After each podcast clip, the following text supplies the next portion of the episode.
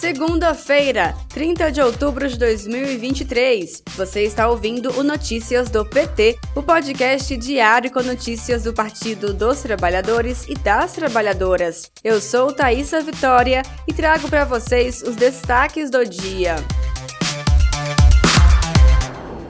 Há um ano, exatamente em 30 de outubro de 2022, Lula vencia o segundo turno das eleições para alívio da maioria da população brasileira e também do mundo, que assistia escandalizado quatro anos de um governo de morte e destruição, liderado por Jair Bolsonaro. Horas depois de anunciado o resultado das urnas, Lula se dirigiu às brasileiras e aos brasileiros que sonhavam com dias melhores. Passados 12 meses, o combate à fome é uma das prioridades do presidente Lula que tem como meta tirar o Brasil do mapa da fome da ONU novamente. O governo está colocando de pé o maior projeto de retomada de obras na educação do país. Na área da saúde, foi relançado o programa Mais Médicos e retomado o Farmácia Popular. Confira as transformações do país desde o retorno de Lula ao governo no boletim da Rádio PT em radio.pt.org.br. A reforma tributária trará mais transparência e fim da cumulatividade de impostos. A população saberá quanto está pagando de tributos em bens e serviços, além de preços de produtos poderem ser reduzidos com o projeto do governo Lula.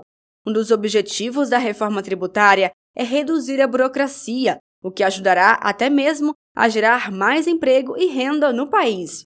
Para mais informações, ouça os boletins da Rádio PT em radio.pt.org.br ou pelo podcast da Rádio PT no Spotify.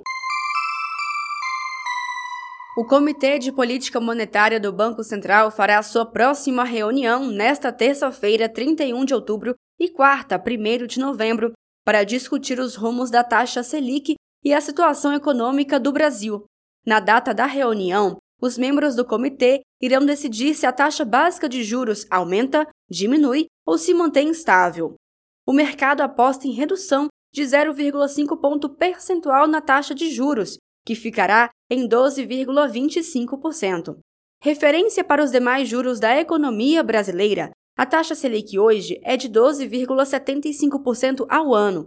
O valor foi definido na última reunião do Copom, concluída no dia 20 de setembro. A presidenta nacional do PT e deputada federal Gleisi Hoffmann denuncia fake news bolsonarista sobre produção agrícola e exportações brasileiras. Nas redes sociais, Gleisi enfatizou que foi no governo Lula que o Brasil se tornou um dos maiores produtores de alimentos e proteína animal do planeta, além de reduzir o desmatamento, proteger o meio ambiente, combater o uso indiscriminado de agrotóxicos e venenos agrícolas ao apoiar a produção de alimentos saudáveis. Mais informações no site do PT em pt.org.br. Hoje, segunda-feira, 30 de outubro, o presidente Lula conversou com o ministro da Fazenda, Fernando Haddad, e a secretária executiva da Casa Civil, Miriam Belchior.